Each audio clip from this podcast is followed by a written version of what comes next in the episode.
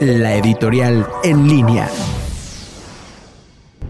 Muy buenas noches amigos de En Línea, soy la doctora Olivier Ortiz y en nuestra cápsula editorial de hoy vamos a tomar un punto bastante interesante que es cómo se han disparado los precios de medicamentos y el material de curación a raíz de esta enfermedad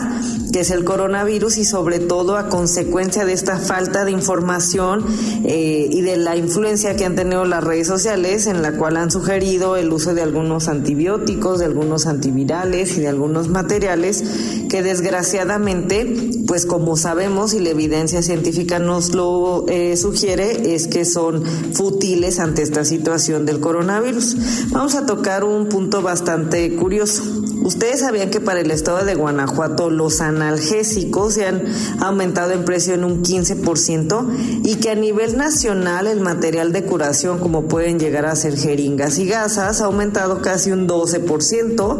y sobre todo los antigripales y los antibióticos casi en un 8%, cuando sabemos que esto de nada nos funciona.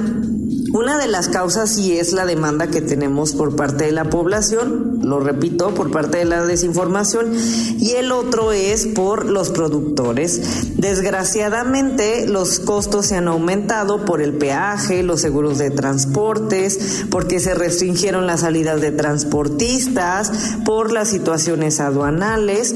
y porque los laboratorios dependen de las materias primas del extranjero, principalmente de China, donde la producción se frenó para contener la pandemia y desgraciadamente se ocasionó un incumplimiento de entregas y la escasez de productos. Como resumen, nos tenemos que ser conscientes un poquito de que esta situación de la falta de medicamentos nos afecta a todos, por lo tanto, seamos responsables y evitemos las compras de pánico. Tomemos en cuenta que muchos de esos medicamentos se pueden utilizar en algunos pacientes que realmente lo necesiten y que desgraciadamente no tienen acceso de, a ellos por desabasto.